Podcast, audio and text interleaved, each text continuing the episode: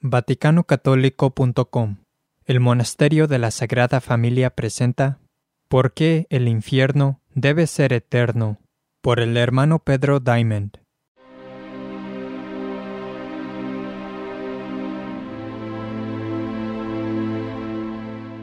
Hay por lo menos una razón principal por la que el infierno debe ser eterno. Que las penas del infierno son eternas es, por supuesto, parte de la fe. Jesús lo deja muy claro en varios lugares. Mateo 25:41, Marcos 9:44, etc. También ha sido dogmáticamente reafirmado por la Iglesia Católica.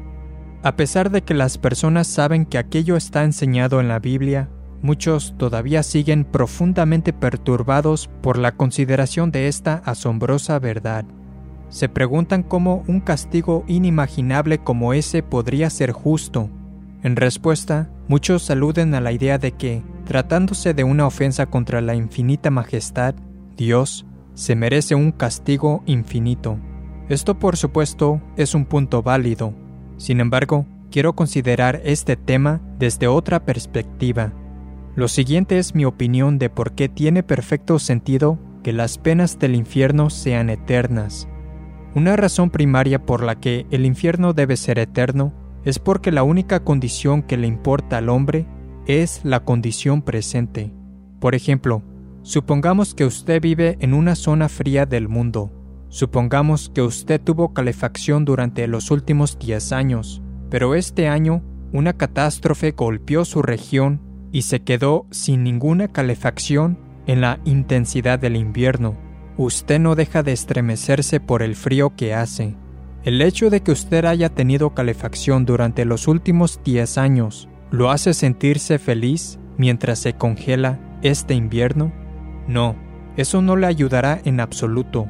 Todo lo que importa es que ahora usted no tiene calefacción este invierno. Es cierto decir que todo lo que le importa a usted es su condición presente. De la misma manera, supongamos que usted vivió sin calefacción en los últimos 10 años, pero por fin la tuvo este año el hecho de que usted haya vivido sin calefacción el año pasado y el año antepasado lo hace sentirse triste cuando ahora se encuentra gustosamente sentado y calefaccionado? No, todo lo que a usted le importa es que ahora tiene calefacción. Todo lo que le importa es su condición presente. La misma verdad se aplica para todo, incluyendo los placeres temporales que la gente mundana desea Debe señalarse que ninguno de estos placeres temporales puede traer la verdadera y eterna felicidad, puesto que el hombre fue creado por Dios y solo en él puede realizarse esa felicidad. Pero el punto que estamos discutiendo sigue siendo cierto al considerar tales asuntos. Por ejemplo, a los que ahora se glorían de su estado presente con tener gran fama, o grandes riquezas, o gran éxito, o gran belleza, no les causa molestia el hecho de que ellos no poseyeran dichas cosas hace 10 o 20 años atrás. Todo lo que les importa es que ahora son famosos o exitosos o ricos o bellos. Todo lo que le importa al hombre es el estado presente.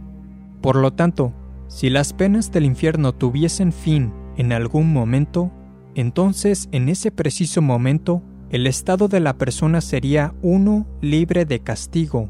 Él no sufriría ningún dolor. Como el estado presente es todo lo que le importa al hombre, el resultado final de ese hombre sería que él ya no será más castigado.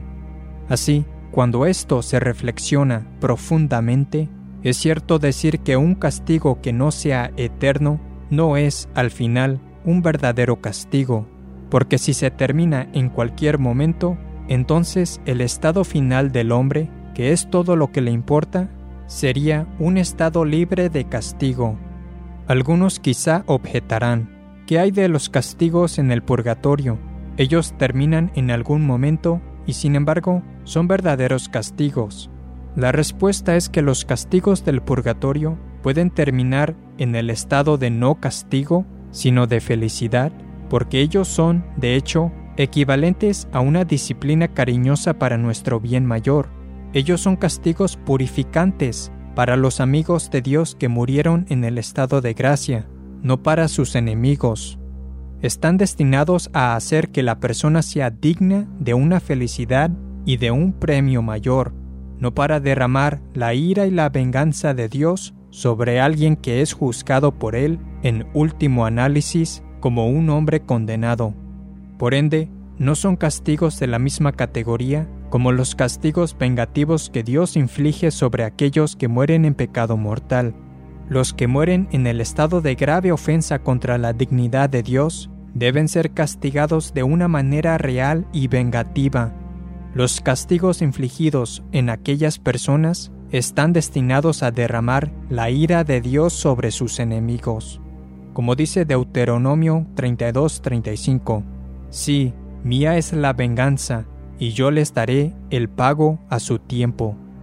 Dicho castigo solo puede ser verdadero si el resultado final es igual a un castigo y no a uno de no castigo.